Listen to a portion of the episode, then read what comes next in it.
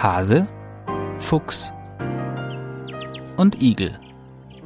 Wildtiere auf dem Land und in der Stadt. Ein Podcast von Wildtierschutz Deutschland.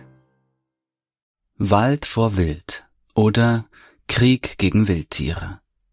12. September 2023.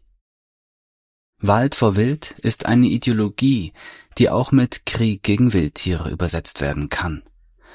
Bayern ist der Protagonist der von sogenannten ökologischen Jägern und leider auch von Teilen der Grünen Partei geförderten Jagdstrategie, die bereits völlig unethische Dimensionen annimmt. So werden Dozenten der Bayerischen Forsthochschule Weihenstephan im Norden der Landeshauptstadt mit tierverachtenden Parolen wie nur ein totes Reh ist ein gutes Reh oder beim Reh brauchst du nicht hinschauen, was es ist, Hauptsache du machst den Finger krumm zitiert. Unsere aktuelle Anzeigenkampagne im Münchner Merkur und in der TZ soll auf diese und weitere unsägliche Zustände in Bayern hinweisen.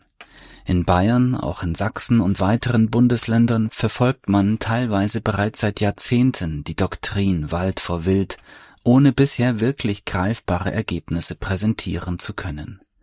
Dabei werden einseitig und mit Tunnelblick die Lebenseinwirkungen von Pflanzenfressern als Waldschäden interpretiert, mit der pauschalen Aussage, es gäbe zu hohe Wildbestände. Wald vor Wild bedeutet, dass man entgegen unserer Verfassung der Umwelt, also der Vegetation und dem Wald und dem Eigentum, der Nutzung des Waldes zur Holzverarbeitung einen höheren Stellenwert einräumt als dem Tierschutz. Denn anstatt ein ausbalanciertes Verhältnis zwischen diesen Staatszielen zu schaffen, besteht ein gravierendes Vollzugsdefizit hinsichtlich des Tierschutzes.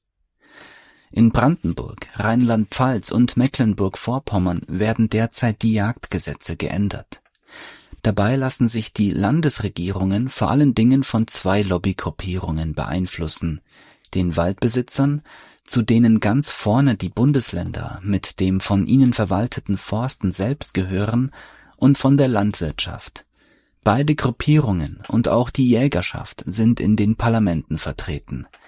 Gesamtgesellschaftlich geforderte Tierschutzstandards sollten sachlich und wissensbasiert diskutiert, anstatt wechselseitig im Interesse der genannten Gruppierungen verzerrt zu werden die politisch Verantwortlichen führen die Öffentlichkeit vielmehr hinters Licht, indem sie ihnen vorgaukeln, nur durch noch mehr Jagd auf Rehe und Hirsche den deutschen Wald vor Trockenheit und dem Borkenkäfer retten zu können. Das geht so weit, dass Mecklenburg-Vorpommern zunächst sogar beabsichtigte, das Nachtjagdverbot auf Rehwild und damit die Nachtruhe für die Wildtiere gänzlich abzuschaffen. Welch eine Katastrophe, nicht nur für die jagdbaren Tierarten. Dabei haben wir in Deutschland schon heute die längsten Jagdzeiten in Europa und die kürzesten Schonzeiten für die Huftiere des Waldes, in der Jagdsprache Schalenwild.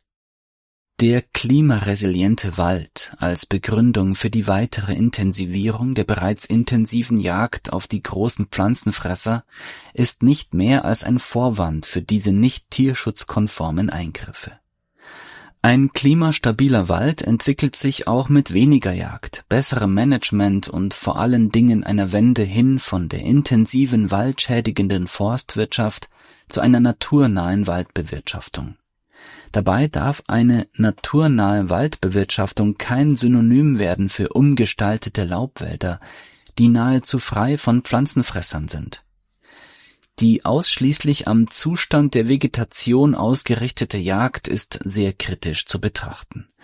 Werden Abschusshöhen nur anhand von Verbissgutachten und ohne weitere Pflanzenschutzmaßnahmen festgelegt und erhöht, fehlt die oben erwähnte Güterabwägung, die Ergebnisse einer aktuellen Langzeitstudie aus Österreich belegen erneut, dass sich über einen Zeitraum von 30 Jahren ein Wald nach dem anfänglichen sogenannten Wildschaden im Jungwuchs trotzdem gut entwickeln kann und dass kein eklatanter Zusammenhang zwischen Verbiss und Prognose auf den im Lauf der Jahre entstandenen Wald besteht Es geht den Landesforsten, die die Jagdgesetzgebung entscheidend beeinflussen, bei den Forderungen nach noch mehr Abschüssen wohl einzig um die kurzfristige Rentabilität in der Forstwirtschaft. Langfristig wird der deutsche Wald durch Monokulturen, Pestizideinsatz, Kahlschlag und intensive Bewirtschaftung mit tonnenschweren Geräten selbst in Natura 2000 Gebieten nachhaltig geschädigt. Läge den Waldbesitzern und insbesondere den Landesforsten ernsthaft an der Förderung klimastabiler Wälder, würden sie nicht Jahr für Jahr riesige Mengen an Buchen und Eichen einschlagen, auch für Gewerbegebiete und davon auch noch mehr als die Hälfte als Energieholz in Kraftwerken verbrennen oder zu Pellets verarbeiten. Wildtierschutz Deutschland Wir geben Tieren eine Stimme. Weitere Informationen finden Sie auf wildtierschutz-deutschland.de